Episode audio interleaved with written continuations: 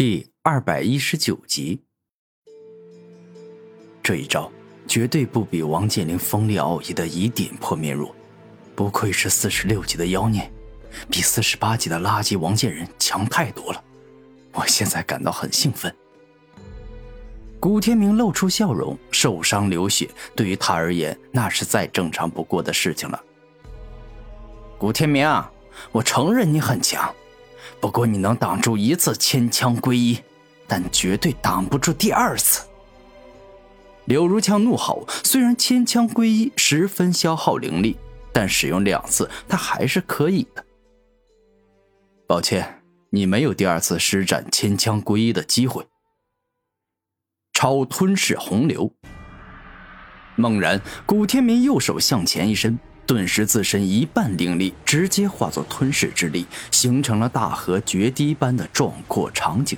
大量的吞噬洪流冲向柳如枪，直接将他包裹住了。可恶，这到底是什么东西？又粘稠又难以挣脱，还带有腐蚀性。你的武魂到底拥有什么样的力量？柳如枪带着痛苦的表情说道：“秘密会让一个男人更有魅力。”现在就将我的武魂的全部能力都说出来，那就没意思了。所以，你就尝试着自己去猜测吧。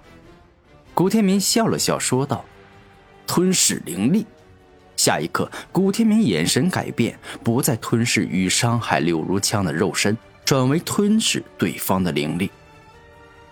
一瞬间，包裹住柳如枪的吞噬洪流发生改变，开始不断的吞噬他身上所拥有的灵力。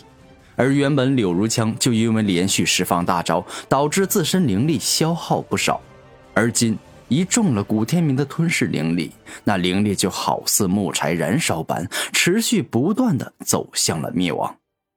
到了而今，古天明能够自由操控吞噬之道的力量，万阶吞噬。吞噬灵力、吞噬体力这三个能力，他也能随意切换。吞噬万物武魂真的是很完美的武魂，单单只使用吞噬之道的力量，却强到恐怖。古天明说话间，一步步走向柳如江。可恶，可恶！我身体里的灵力正在急速消失，我完了，这一战没有半点胜利的希望。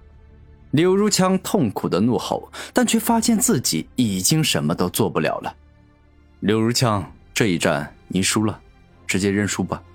你体内现在已经没有多少灵力了，将你灵力吞噬的一点都没有了，除了让你感受到羞辱外，毫无意义。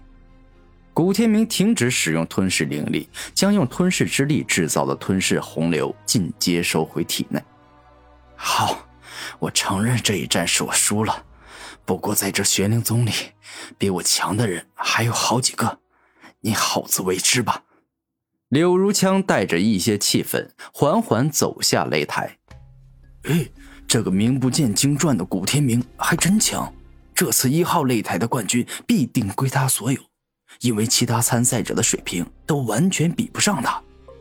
台下一个青衣少年认真道：“这个新入门的弟子。”我好像见过他，哎，在哪儿见过来着？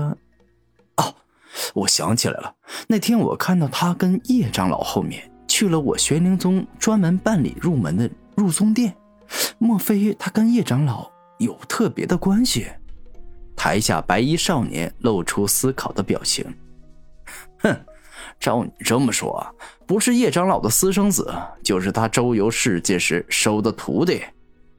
一旁紫衣少年机智的说道：“擂台上，古天明缓缓走下，而后开始思考柳如枪之前所说的话。柳如枪说的没错，在这玄灵宗里，比他强的还有好几个。而我现在虽然没有战力全开，但仅凭现在的实力，现在取得宗门大比的冠军还是挺困难的。我必须要再变强一些。”古天明取出入门时所给予的入门手册，看看哪里能够让自己迅速变强。古天明将入门手册一页又一页的翻过，跳过了玄灵宗的宗规，直接到玄灵宗里的修炼宝地——炎魔洞。古天明一下找到了一个好所在，他是火道修行者，此地适合他变强。傍晚时分，古天明已经成功取得了一号擂台的冠军，接下来就是九座擂台大决战，角逐出最终的冠军。炎魔洞，这里就是炎魔洞吗？我还没走进去，便能够感受到一股极其可怕的火焰之威，这是机遇，也是危险。古天明来到炎魔洞口，十分严肃道。而此刻，就在炎魔洞口，一位白袍老者正在悠闲自在的吃饭。他的菜肴十分丰盛，有红烧兔子、银鱼羹、小鸡炖蘑菇、灵笋烩蘑菇等等。古天明虽然不知道白袍老者的具体实力，但一看便知对方实力肯定远超自己。因为在这玄灵宗里，灵海境武者是没资格管理玄灵宗的修炼宝地，所以说对方必定是一个超凡者。长老好，在下玄灵宗弟子古天明，不知您的尊姓大名是？古天明十分有礼貌的问候：“你叫我李长老便可，无需太拘束。”李长老很和蔼的说道：“李长老，入门手册上写道。”研魔洞深处有研魔，而研魔体内有研丹。若是火道修士服用，可加快火道修行。那不知这炎丹到底是何物？古天明认真问道。哦，你说这个呀？研丹简单来说，就等同于弱小版的天地奇火，食之可战力大增。为什么这么说呢？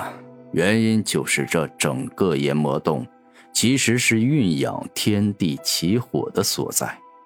后来天地奇火成功孕育而出后，我宗先辈对其进行改造，布下了聚火运灵阵，使得此洞可以孕育出天地奇火以外的火焰生灵。因为这些火焰生灵长得像恶魔，故此将此地命名为。炎魔洞，李长老娓娓道来：“哦，原来如此，玄灵宗的先辈大能真厉害，竟能做出这种事。”古天明佩服。这你就吃惊了。我告诉你，我宗先辈大能真正厉害的是，将孕育天地奇峰的烈金风窟原原本本的从别处转移到了这里。变成了我玄灵宗的宝物。李长老微笑，作为玄天大陆的顶级大宗，玄灵宗所拥有的能耐远超太多人想象。厉害，厉害！现在我对此只能够露出羡慕的表情，但要不了太久，我就会像自己在灵武学院里渴望成为林海境一样，慢慢成为超凡者，成为王者。古天明内心自语，给自己鼓劲加油。